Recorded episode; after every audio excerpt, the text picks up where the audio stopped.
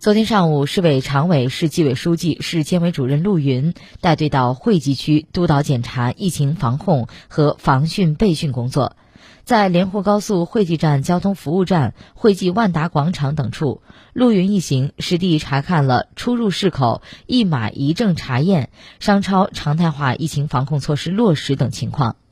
陆云提出，当前国内本土聚集性疫情多点散发，疫情防控不能有丝毫麻痹松懈。各级各相关部门要坚决扛牢疫情防控政治责任，树牢一盘棋思想，强化协调联动，从严从细从快抓好疫情防控各项落实措施。要深入广泛宣传疫情防控政策和防护知识，引导群众积极配合防控工作，自觉做好个人防护，切实筑牢疫情防控的人民防线。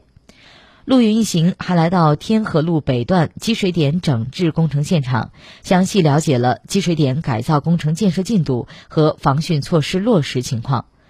陆云强调，要坚决杜绝麻痹思想、侥幸心理，严格落实防汛责任，加强汛情研判，密切关注水情雨情变化，进一步完善防汛应急预案，充实抢险队伍，备足防汛物资，强化隐患排查，落实落细各项举措，确保安全度汛。